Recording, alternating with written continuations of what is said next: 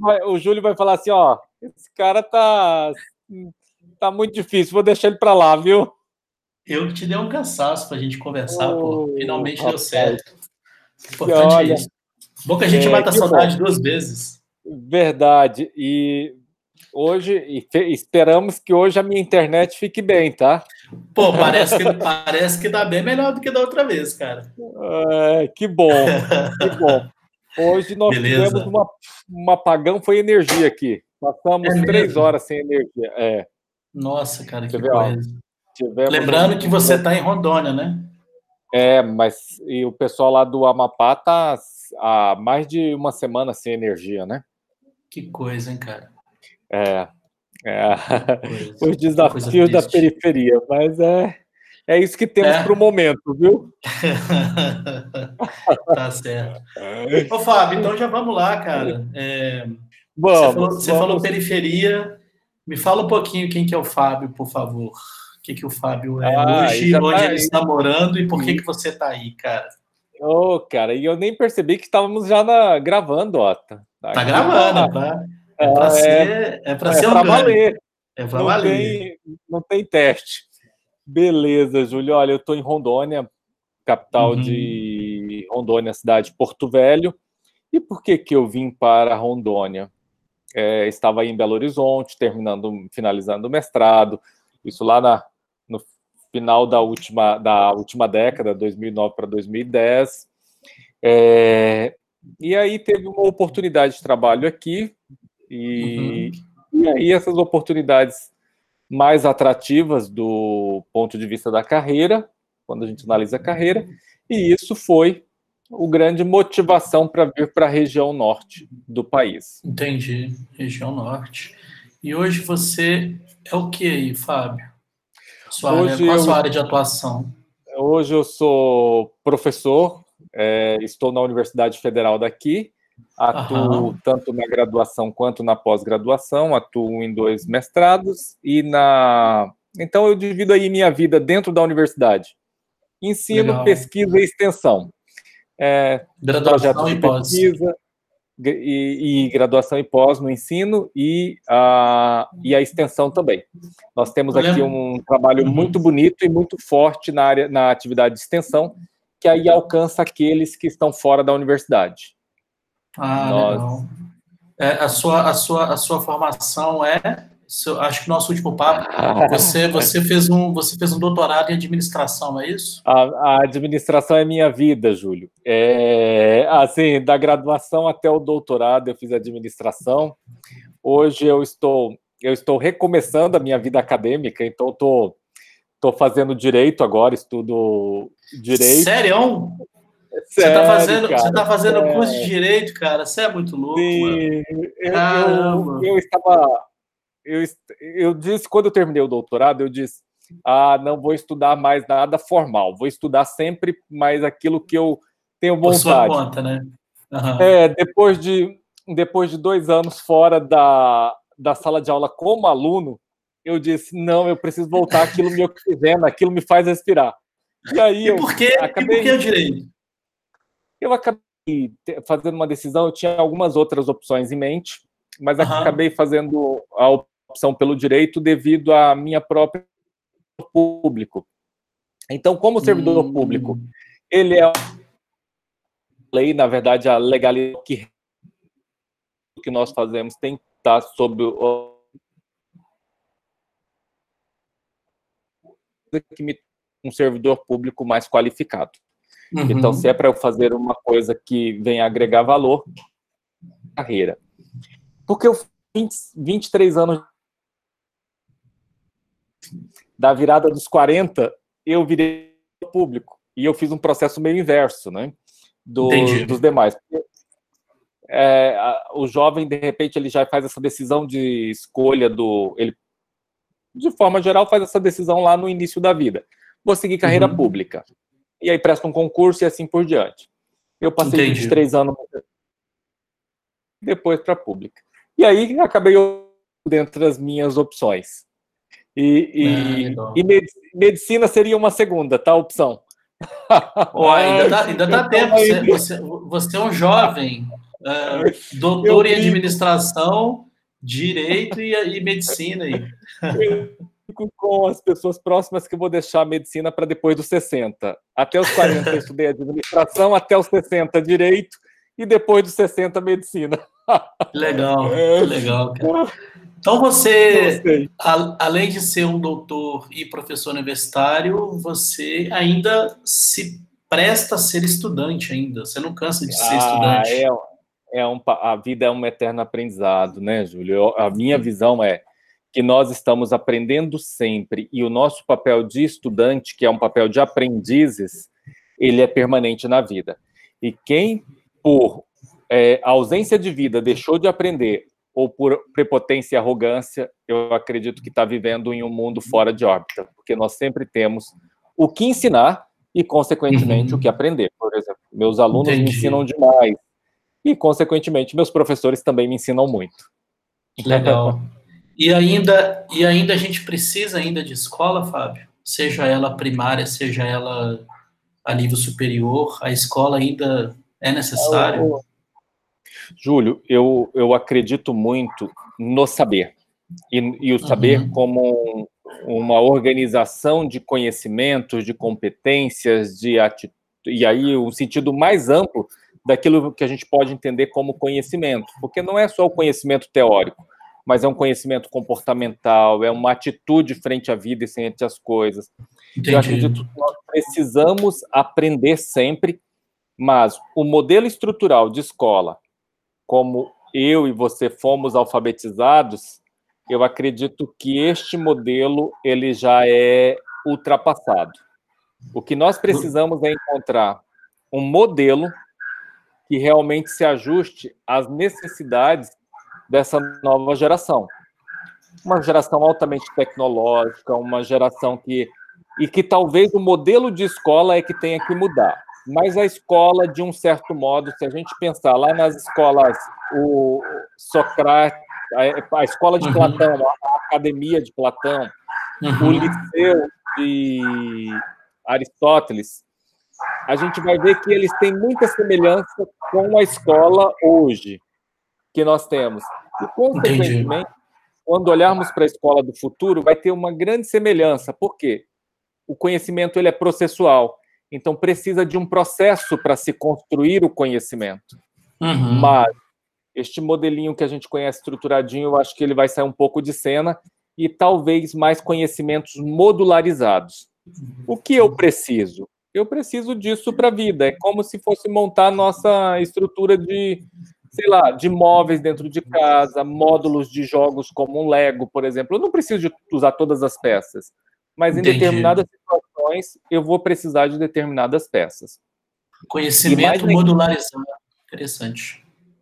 Essa, a minha visão é que essas carreiras, como as que eu ainda é, atuo, elas são carreiras que elas estão prestes a serem re, prestes a ser, serem reinventadas uhum. como a própria, a própria gestão, a, uhum. a, a, engenharia, a medicina, a, o direito. E aí, nisso, vão ser reinventadas por meio de fusões com outras carreiras.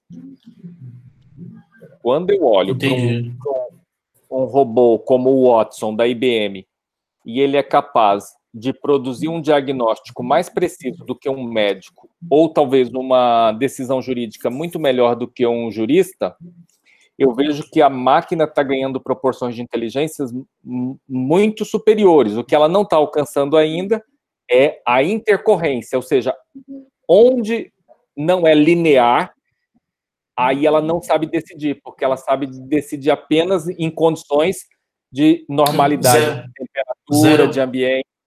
Zero um. É, isso, isso eu acho fantástico esse debate, porque eu converso com amigos da área de direito e tal, e eu faço provocações infantis, né? Do tipo assim, cara, se existe a lei e você ensina a máquina, então, Júlio roubou uma maçã. A máquina vai lá, consulta a lei, pega qual que é o parâmetro da lei e aplica a lei no Júlio. Cara, não tem discussão.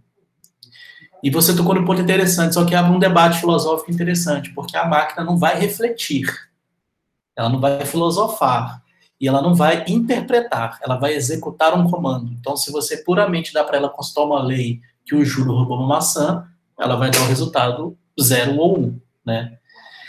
E quando você fala que isso vai ter uma ruptura, eu concordo, mas eu acho que ainda vai ter muito debate, principalmente na área do direito, porque por conta da interpretação, né? Então, sair um pouquinho do direito, assim, você vai para o esporte, eu acompanho o futebol muito e vejo o VAR, né? A tecnologia do VAR, do juiz, do juiz artificial, tá mais atrapalhando do que ajudando.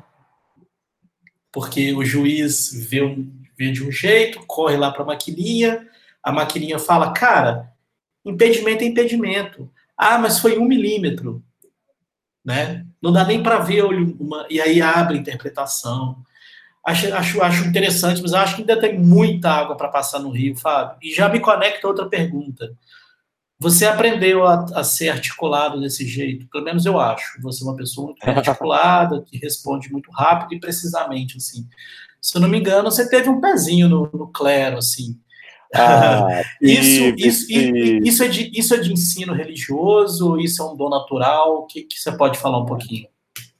Não, eu, te, eu tenho uma formação totalmente católica e a minha a minha formação católica ela me auxiliou muito, principalmente dentro da minha vida em seminário, depois trabalhando como é, dentro de igrejas, paróquias, instituições religiosas. E isso é, talvez ampliou muito e me deu a oportunidade de explorar potencialidades, principalmente na comunicação, nas relações humanas, e, e melhorar estas habilidades. Eu ainda não me vejo assim, Júlio. Fico até. Fico meio sem. Opa, será que eu estou conseguindo atender essa demanda? Mas, é, indiscutivelmente, o que eu sou hoje, eu posso te dizer que grande parte da minha formação, e grande mesmo, se a gente estivesse falando de quantitativos, seriam percentuais bastante elevados. É, na minha formação, tanto humana quanto profissional, a participação da religião como uma determinante da construção da minha vida profissional e da minha vida pessoal. Então, isso é um valor balizador da minha vida. E respondendo a sua pergunta, você diz se isso tem uma relação. Eu acredito que tenha, mas também eu acredito que tem uma muito da disponibilidade pessoal de aceitar e disso que nós falávamos anteriormente, de querer aprender.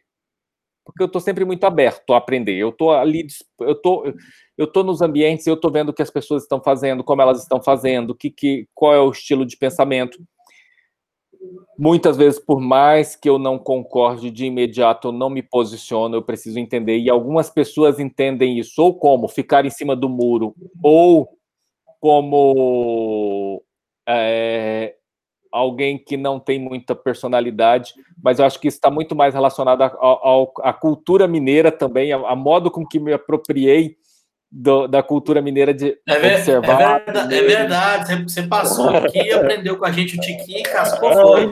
Ah, você, levou, você levou a mudinha de pão de queijo para plantar em Rodóia. Ah, sim, foram 10 anos de, de grandes aprendizados.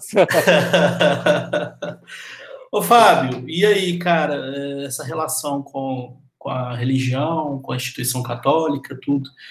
E aí eu preciso te perguntar, cara, é, até quando que a gente precisa acreditar em Deus, Fábio? Ah, eu acredito que nós precisamos. É, aliás, eu não acredito que nós precisamos, mas nós, é, quando cremos, eu acho que a nossa permanência aqui ela se torna mais agradável.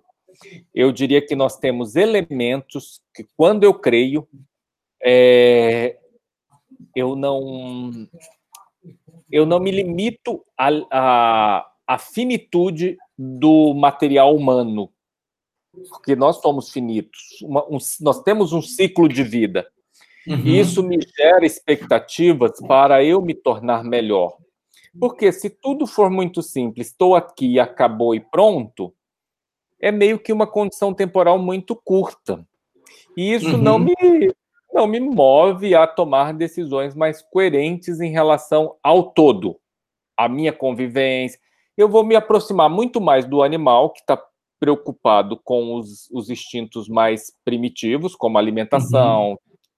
E quando eu saio dessa relação e busco a, o divino nessa relação, é, eu tenho elementos que me movem a me a, a produzir melhorias, a, e isso eu não estou falando de um tipo de credo específico, tá? Eu estou dizendo assim, quando se tem um credo, Entendi. quando se tem uma crença. É, eu acredito muito que uma crença no divino, ela nos humaniza mais do ponto de vista real do humano, que é aquela coisa de me sensibilizar com você, de ter empatia com quem eu encontro. Eu acho que isso nos coloca mais conectados enquanto semelhantes, propriamente dito. E por isso Entendi. que a e por isso que os ensinamentos de Cristo eu acredito que tiveram tanto é, tanta adesão em sua época e tem ainda hoje, porque é algo muito necessário ao ser humano, independente de visão religiosa. E até quem não acredita no cristianismo concorda que os ensinamentos são muito é, pontuais para o desenvolvimento da vida humana. Sim e ao mesmo tempo muito simples, né? Se você for olhar da base filosófica, uh, vamos, vamos, você colocou que eu não preciso ser cristão para entender que, gente, viver em coletivo é o mínimo, né? não, é, é. não bater no coleguinha é o mínimo, respeitar o diferente é o mínimo. E concordo com você que, independente de credo ou descredo, e... A gente está falando de coletivo, né? A gente está falando de, de, de humanização. Né? Concordo Exato. completamente. Mas é muito parecido com a ciência, né, Fábio? Com, com o campo acadêmico, não é? Você falou de que, que, que o crer te impulsiona. A ciência também impulsiona, né? A academia impulsiona. Sim. Você não quer parar Sim. de estudar até hoje, pô. Então parece que essas coisas caminham juntos. E aí a gente vai lá enxergar um pouco disso, que a visão religiosa, principalmente com a participação de São Tomás de Aquino e Santo Agostinho, eles vêm dar uma nova luz a essa ruptura lá da Idade Média de dizer, olha, opa, por que, que nós precisamos, igreja, ficar nessa obscuridade e dizer que o homem não precisa conhecer? Porque o conhecimento também aproxima de Deus. E eu ouvi de certas pessoas, o Júlio, dizer que ah, os cientistas, eles não eles não têm uma uma, uma crença, crença, né? Isso. Tem, mas na verdade tem, tem, esse tem esse mito mesmo que cientistas mito, são mito. ateus, né?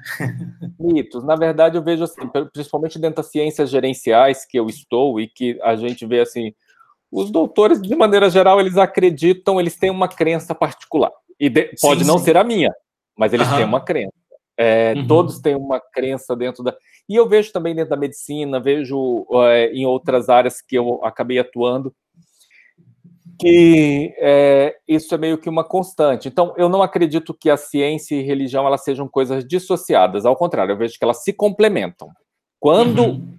quando próximas de maneira é, a fundir valores positivos, bons, é, elas são muito benéficas. O problema é quando se cria argumentos, e aí é o fundamentalismo, tanto o fundamentalismo religioso quanto, quanto ao fundamentalismo científico, para justificar algumas questões pessoais, que não é nem da religião e nem da ciência. Porque é. eu, como cientista, posso conduzir as minhas pesquisas para justificar as minhas crenças particulares. E isso é danoso, porque aí é eu posso dizer que certa coisa é verdade, uma verdade científica, sendo que não é. Eu manipulei dados, eu enviesei Exato. Métodos para justificar o que eu quero. Exato. E aí, é desde é criança, desde criança eu nunca entendi bem, muito bem o fundamentalismo, até em filmes assim. É, eu sempre imaginei assim o vilão, né, não precisa ir tão longe não, o Senhor dos Anéis, né? Você pega lá o Sauron, ele queria acabar com a Terra e viver todo mundo zumbi com aquele fogão lá. Eu ficava assim, gente, por que, que o cara quer isso, mano? Sabe assim, aí vai ficar todo mundo lá morto no chão e, e, e você tá falando aí de, de fundamentalismo, aí silos nunca fez bem para ninguém, né, velho? Quando você tem um silo católico, um silo evangélico, um silo xiita, muçulmano, e essas, e essas células não se complementam, cara, é perigoso. É muito perigoso, porque concordo que a gente tem que ter crenças diferentes, mas a gente não se relacionar é muito, é muito doido, né? Fazendo essa ponte com os filmes, eu nunca entendi essa dominação da Terra, assim. Cara, o cara quer dominar a Terra, do... aí vai ficar todo mundo vivendo do jeito dele, assim, sabe? É. Pronto, agora todo mundo... É. Qual que é a graça, qual que é a graça disso, né, cara? Que é, Diversidade é tão legal, né, né, cara? É, muito, muito. Eu fiz essa brincadeira com filme porque isso acontece na vida real, assim. Eu fico vendo fundamentalistas mais radicais mesmo, né? Lá, o povo xiita, por exemplo. Cara, qual que é desses caras, mano? Saca? Se dá vontade de perguntar pro cara numa mesa de boteco, saca? Mano, você quer todo mundo igual você, é isso. Convidar o cara para a semana, o festival de botecos aí no, no de BH. De BH, um mês, um mês. Depois, no final, no último boteco, lá na última, no último dia da premiação, você faz Mas essa é, pergunta. Mas é engraçado, né? Tipo assim, você quer que todo mundo seja igual a você? Essa é a ideia, saca? É, é isso que. Enfim, né? Vamos lá. Ô, Fábio, é... aproveitando viagens à parte, eu dei uma filosofada bem de primeiro Não, grau. estamos, Júlio. Eu acho que estamos você tem, você tem, você tem uma, uma, uma, uma, um interesse por filosofia também? É uma área que te interessa? Porque parece que a formação religiosa tem muitos estudos filosóficos, né? É, é uma área que te interessa? Filosofar? Hum. Ou como você é um cara da administração, você é um cara pois é, pragmático? É, é, isso, bem isso. Eu tô, eu tô num ponto do, de, de mais pragmatismo. Eu acredito que a filosofia ela é essencial para nosso conhecimento e para o conhecimento da própria humanidade, da sua condição de evolução. Mas é, eu, eu, eu, tenho eu tenho um pensamento mais é, é, mais pragmático mesmo, como você disse, uma coisa mais positivista do, do ponto de vista dos como as coisas são, como as coisas funcionam, e não como elas, aquela reflexão em torno do que deveria estar em torno dela. Eu acho Entendi. que assim, a partir do momento que eu conheço o objeto, eu posso fazer uma intervenção nele sem precisar ficar refletindo e pensando muito. E aí eu sou mais de causas e efeitos. Mesmo que eu tenha que fazer 10 intervenções até encontrar um ponto ótimo, eu prefiro intervir do que ficar 10 anos olhando para o objeto para depois eu decidir se eu vou intervir ou não. é, eu acho que é uma coisa da minha própria formação. Entendi. É, eu, é... Vi um, eu vi um vídeo bobo, mas eu falei, cara, faz sentido. É um videozinho que o, uma brincadeira entre Aristóteles e, e Platão, se eu não me engano. Você, vai, você, vai, você deve saber com Aristóteles chega para Platão e fala assim: Platão, ou Sócrates, não sei, acho que é Sócrates. O, o Aristóteles chega para Sócrates e fala assim: O que, que você está fazendo aí, Sócrates? Ele, cara, eu descobri que, que eu nada sei. Ele vira e fala assim: Mas se você não sabe nada, como é que você sabe que você não sabe nada? então, daquela, daquela travada, né? É, então, só, sei que nada, só sei que nada sei. Se você não Mas sabe é nada, como é que você, você sabe, que você não sabe nada? Trava, é verdade. E isso, é isso. isso, isso vai. modo me trava. Eu isso vai consumindo, mais... né? Você vai se é. consumindo, assim. E por isso que eu gosto mais da história. A história ela é mais palpável para mim. Então, Entendi. olhar para a transição da filosofia dentro da história, para mim, é mais razoável. Eu olho Entendi. o tempo e dentro daquele tempo que aconteceu do que eu ver exatamente olhar para o que aconteceu e, e entender aquele sistema solto num vácuo apenas em torno de uma bolha do conhecimento.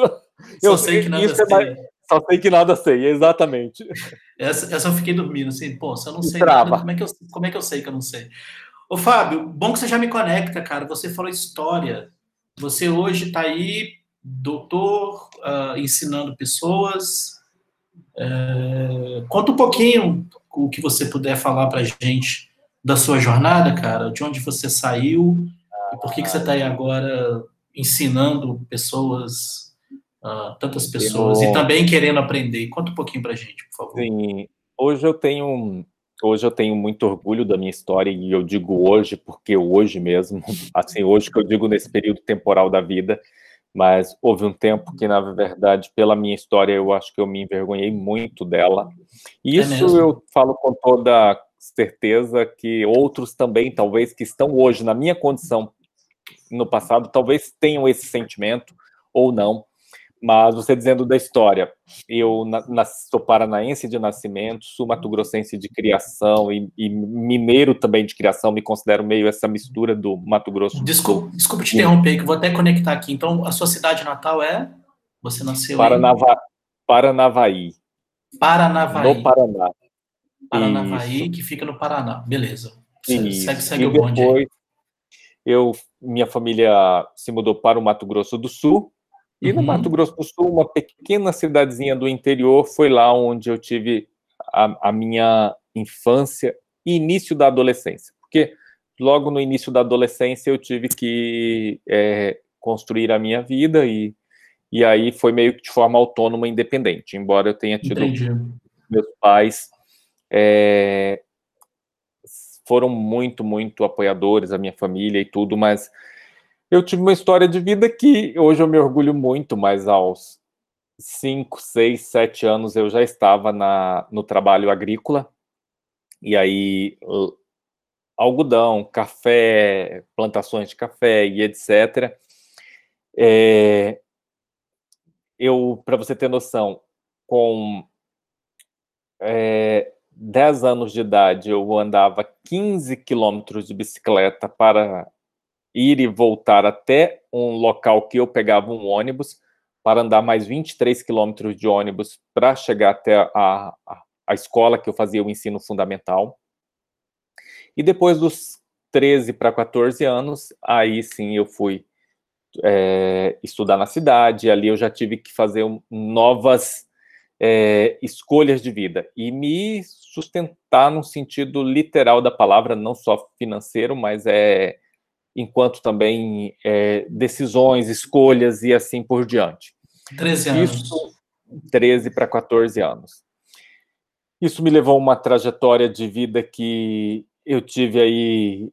É, aos 14 anos eu tinha, eu brinco que quando era um privilégio ainda para nós clientes, eu trabalhei como empacotador em um supermercado, repositor, trabalhei em estacionamento de veículos, é, fui ocupando ali na, nas atividades gerência, é, é, administrativas, atividades administrativas, eu comecei como auxiliar de escritório, depois passei para assistente, depois ocupei gerência, a cargos de gerência, até que Rondônia me deu a oportunidade de atuar em diretoria. E foi a primeira vez que eu ocupei isso há 10 anos atrás, eu ocupei uma função em diretoria, ocupando o cargo em uma diretoria administrativa financeira, quando eu vim para Rondônia. E aí eu acho que minha vida foi se transformando um pouco no sentido de experiências, porque eu sempre coloco a experiência como o fator mais decisivo do que qualquer outra, e sempre falo para os meus alunos: onde as suas escolhas vão te levar para gerar novos conhecimentos e novos aprendizados. Não tem problema errar, não tem problema fazer escolhas que depois você vai dizer, puxa, por que eu fiz essa escolha? Desde que você tenha a oportunidade de aprender até sobre o que não escolher, o que não fazer, já está, já teve o aprendizado necessário. Então, eu a, a sair de um, um garotinho de área rural, com pais semi-analfabetos, é, para uma vida de muitos desafios, muitas atividades de luta mesmo para sobrevivência. E com certeza encontrei muitas oportunidades na vida, muitas pessoas boas, como aí em Minas. E aqui eu cito a sua família como um, um grande número de pessoas que eu tenho como meus amigos de, de alma mesmo, que transcende essa, essa coisa de é, de amizade humana no mundo. É, e aí muitas outras famílias que também me, me acolheram tão bem. E eu meio que fui construindo uma família paralela pelo mundo, porque aí eu fui construindo uma família extensiva. Ao mesmo tempo que eu não tinha a minha família próxima, eu tive uma, a oportunidade de fazer uma família maior, mais ampla, mais numerosa. E aí eu tive a oportunidade de viver coisas muito, muito boas, coisas muito ruins também, consequentemente. Todos nós passamos por coisas boas e ruins. Eu não, não tenho essa pretensão de ser o premiado, mas assim, a gente tem que tirar os aprendizados. E aí eu considero sempre isso. Eu fui um bom aprendiz, eu entendo que eu fui. Não sei, talvez ainda esteja aprendendo a aprender que nada sei, tá? Voltando na sua fala.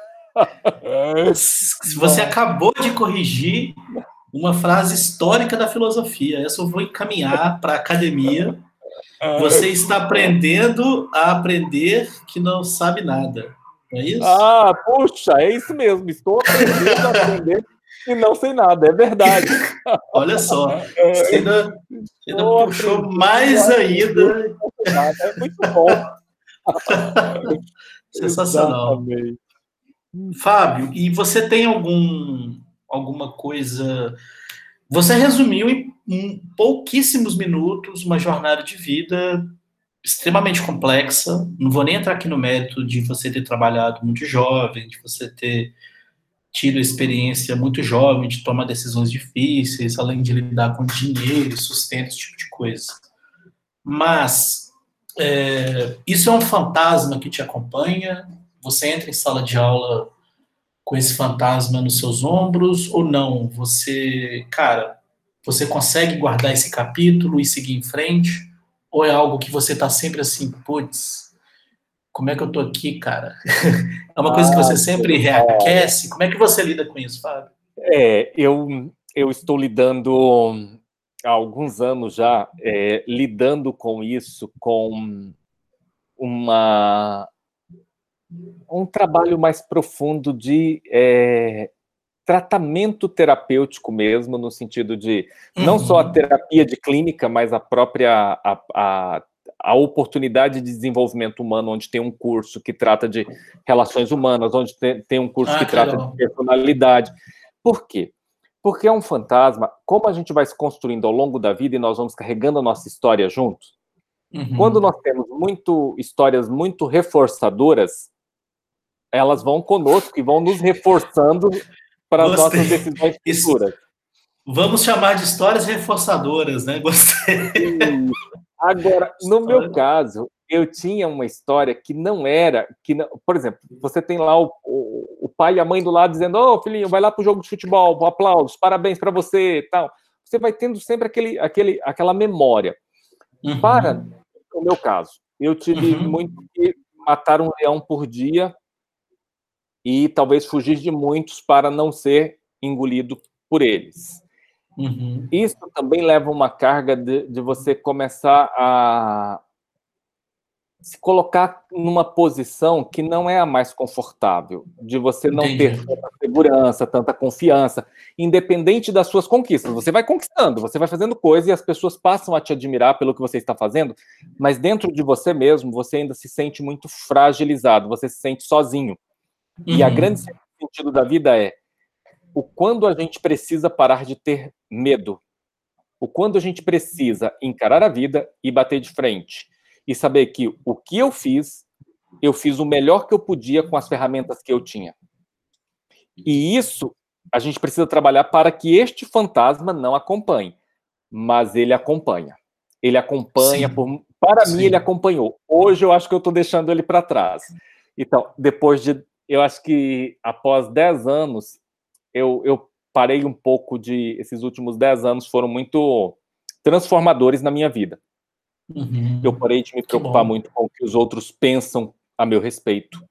Eu parei de me preocupar com o que as pessoas estavam preocupadas com o que eu estava fazendo, mas muito mais com os meus resultados. Opa, o que eu estou fazendo acontece o quê? Melhora a vida de quem? Produz melhor resultado para quem? Porque senão a gente, a gente passa uma vida seguindo a regra da sociedade, da família, dos amigos, E, e aí você vai sempre carregando esse fantasma de que você tem que fazer muito para agradar a todos, para satisfazer a, as vontades alheias e que as pessoas elas precisam é, que você faça o que elas querem. E aí você entra numa outra vibe de dizer, opa, eu vou fazer o que é bom para mim. E o que é bom para mim nesse momento? Porque é, é, é interessante, mas para quem passa uma, uma história de vida que ela e isso não é vitimizar, porque eu também tenho uma preocupação muito grande com com a minha história e eu vejo também colegas que tiveram perdas muito grandes, como por exemplo órfãos de pai, mãe e etc.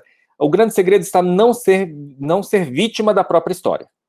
Isso é o que nós não podemos fazer e isso eu tenho muito cuidado. Até porque eu tenho hoje o papel de educar e de como educador propriamente dito, eu tenho um papel muito sério em tornar meus alunos autônomos, independentes e com uma formação humana muito sólida.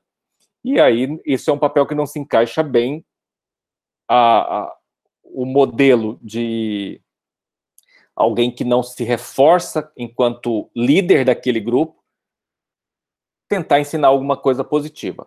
Mas o que vem ao caso é, o fantasma ele segue a gente é preciso você espantar o fantasma em certo momento da vida.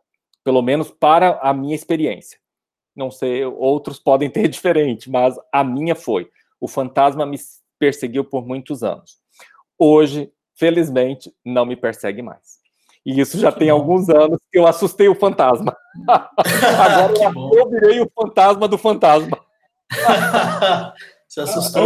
Você virou o fantasma do fantasma. Isso aí. É, é, é uma coisa que a gente está dando risada, mas é, é, muito comum, né, Fábio? A gente. É, todo, todo, todo ser humano é um universo em crise, né, cara? Essa é a real. E cada um tem a sua história de luta. E não é uma disputa, né? Mas frequentemente a gente tem essa âncora mesmo, né? De uh, sofrimento tal, e eu concordo. É, é, isso é bem perigoso mesmo. Ô, Fábio, falando sobre experiências e vida e sobrevivência e conquistas, você ainda tem frio na barriga para entrar? Você falou que você dá aula para turmas de, de, de, pós. Essa galera é bem enjoada, hein, cara? Você, você entra com frio na barriga ainda? Como é que você, como é que você lida ah, com isso ainda, cara? Esse... Ah, Porque é uma pretensão, né? Querer ensinar outra pessoa, não é? É uma pretensão, Sim, é, é uma pretensão isso. legalizada. então, Como é que você lida com isso, cara? Ah, essa pergunta eu acho que ela ela aquece a minha alma, para te dizer a verdade. Por quê? O primeiro ponto é o que você disse. É uma pretensão. E eu nunca me vejo é, ensinando. Eu vejo que a educação, enquanto educador, eu facilito a vida das pessoas eu conecto essas pessoas a conhecimentos que eu tive a oportunidade de ter. E essas pessoas vão organizar esses conhecimentos ao seu modo e vai criar os seus próprios, a sua própria base. Eu sempre olho que a gente tem um arsenal, uma base, uma plataforma de conhecimentos. E cada um tem a sua, embora ainda, e ainda que nós trabalhemos e tenhamos a mesma formação, a mesma experiência de vida e assim por diante. Mas cada um tem o seu. Este é o primeiro elemento. A minha, eu sempre penso nesse sentido de facilitar a vida do meu aluno. Agora, propriamente dito, para a sua pergunta de frio na barriga, olha, Júlio, eu acredito que não. O dia que eu deixar de sentir isso vai ser preocupante, viu? Porque aí vocês vão receber um comunicado para um funeral. eu sempre sinto isso. Eu sempre tenho aquela emoção da, da primeira da primeira aula, aquela de conhecer a turma. Eu não sei, eu, eu vejo que o professor, ele tem, ainda nesse modelo que nós conhecemos, e agora estamos mudando muito, ele tem muito um, um quê de artista teatral. Uhum. Ele meio que encena, ele está no palco, tem aqueles modelos do palco, da plateia, né? Uhum. Exato. E aquilo, quando você vai conhecer a sua plateia, independente de ser um aluno de graduação e uma disciplina que você estuda 10 anos aquilo e você ministra aquela disciplina há mais de 10 anos também, é, é sempre aquela aquela vontade de conhecer a energia, de como vai, a turma vai receber, o quanto você vai sentir essa troca de, de vontades propriamente dito, porque a, a, essa transferência de conhecimento, a produção de conhecimento, a apropriação de conhecimento, ela depende de todos os envolvidos. Então não é só o professor. Então aquela ansiedade de quem, de quem vai estar, de como será processada essa interação, como é que o, os alunos vão receber os seus processos padronizados lá de conhecimento, como é que uma turma recebe uma aula transmissiva como essa que nós estamos falando, e como é que uma outra, ou aquela mesma turma recebe uma aula mais experiencial, como, por exemplo, um, um, um aprendizado baseado em problema, a gente colocar eles para aprender com base em um problema, como que é isso? Então me dá assim, esse frio na barriga e eu sinto e eu gosto disso. Eu, para te dizer a verdade, é a coisa que me estimula. Tem gente que não gosta. Uhum. Eu acho que assim, eu sou meio de viver no, no, eu gosto muito do conforto. Eu ia dizer uma coisa que eu não gosto, mas eu gosto daquela linha reta. Eu Sim. gosto da linha reta. Eu não gosto da montanha russa, aquela coisa que sobe e desce, uma hora tá ótima, outra hora tá muito ruim. Não. Isso uhum. me gera muito desconforto. Mas eu gosto daquela sensação da novidade. Aquela novidade. sensação do novo, da experiência, de, de conhecer coisas novas, de ver pessoas diferentes. De... Isso me isso me empolga e eu gosto, gosto mesmo. E sempre, é, as minhas experiências até hoje, sempre foi aquela coisa gostosa de sentir o, o sei lá, deve ser, e aí falando de pretensão, mas uhum. é mais ou menos isso. É, deve ser semelhante a, uma, a um frio de, de barriga na estreia de uma peça teatral para um ator ou uma atriz, por exemplo. Sim, sim, sim. É, grandes, os, os grandes artistas da, da, da música, da, do teatro, uh, os mais respeitados, todos eles falam, cara, é o mesmo frio na barriga que eu tinha com 12 anos de idade, com 13 anos de idade. Assim. O Mick Jagger fala isso, né? Assim, galera, eu, no meu auge de 60 anos de carreira, eu fico tão nervoso no palco que vocês não fazem ideia. Então, eu concordo que é um, é um motorzinho, né? Porque se você não tá sentindo medo, medo bom de quem vai te assistir, cara, eu acho que é porque alguma coisa ficou pelo caminho, né?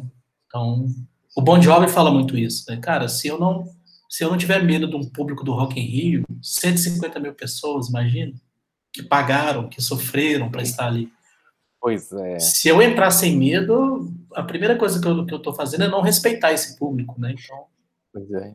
E, Júlio, eu vejo, eu me preocupo muito, eu como professor, eu me preocupo muito com essa condição de transição que nós estamos vivendo, que nós uhum. temos uma diversidade sim, muito sim. grande dentro de sala de aula. Por exemplo, eu tenho um conjunto de profissionais de alto de alta performance fazendo uhum. uma segunda graduação, por exemplo.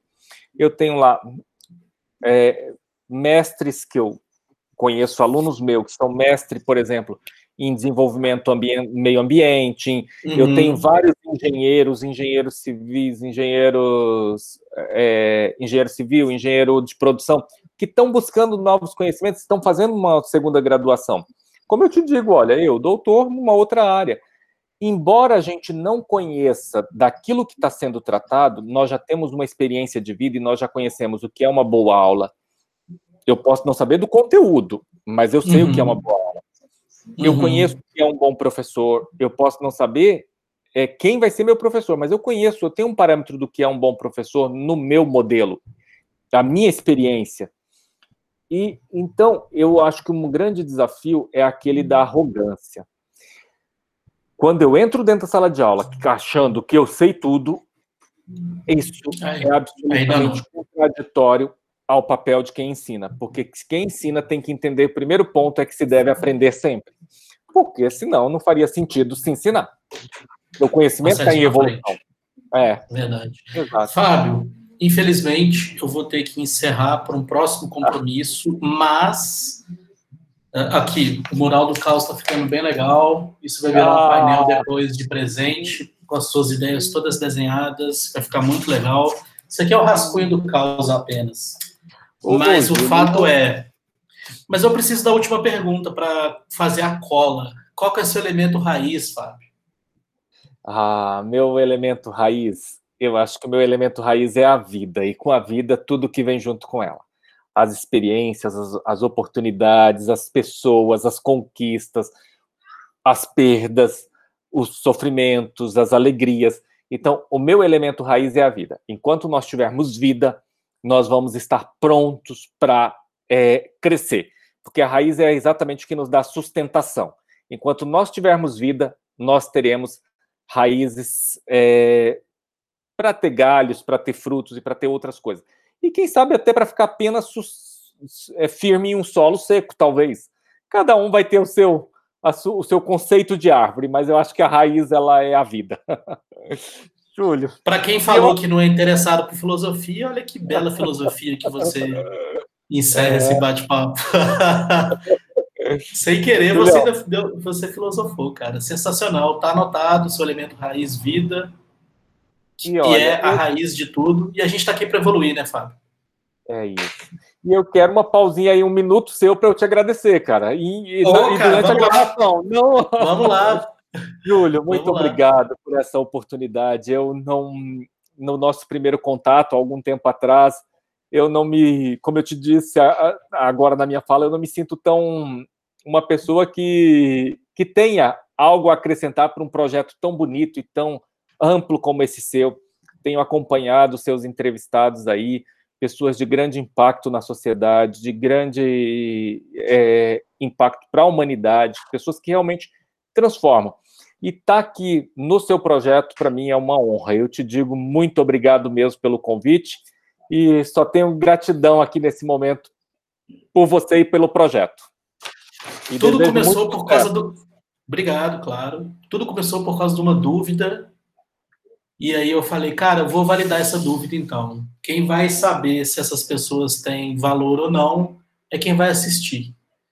E aí o canal tá lá, a prova tá lá. Então, você tenha certeza que o que você contribuiu aqui vai entrar num mosaico com pessoas incríveis e aí as pessoas vão se servir, né? Então é o Fábio falando, com a Thaís falando, com o Aldo falando, com que a gente acabou de falar, né? Sem fundamentalismo, mas é um mosaico de ideias, né? O mundo precisa de ideias, Fábio. Ideias, ideias, ideias. É ou não é? É isso, Julião. Muito, Muito obrigado. obrigado. Só para só deixar claro também, daqui a 12 meses vai ter uma outra entrevista para a gente ver o Fábio do futuro, pô. Então, Opa, faz olha, parte do projeto. Tempo, viu? Vou gostar a disso. Gente, a gente vai ver se esse mosaico aqui teve modificação, se não teve, como é que vai ser o Fábio do futuro. Então, daqui a 12 meses a gente vai ter esse bate-papo também. Muito obrigado, Júlio. Até mais. Obrigado, Fábio. Bom descanso. Fica com Deus, tá, cara. E muito obrigado pela sua paciência obrigado. e simpatia, cara. Tchau, tchau. Imagina, te agradeço muito. Tchau. Valeu, tchau.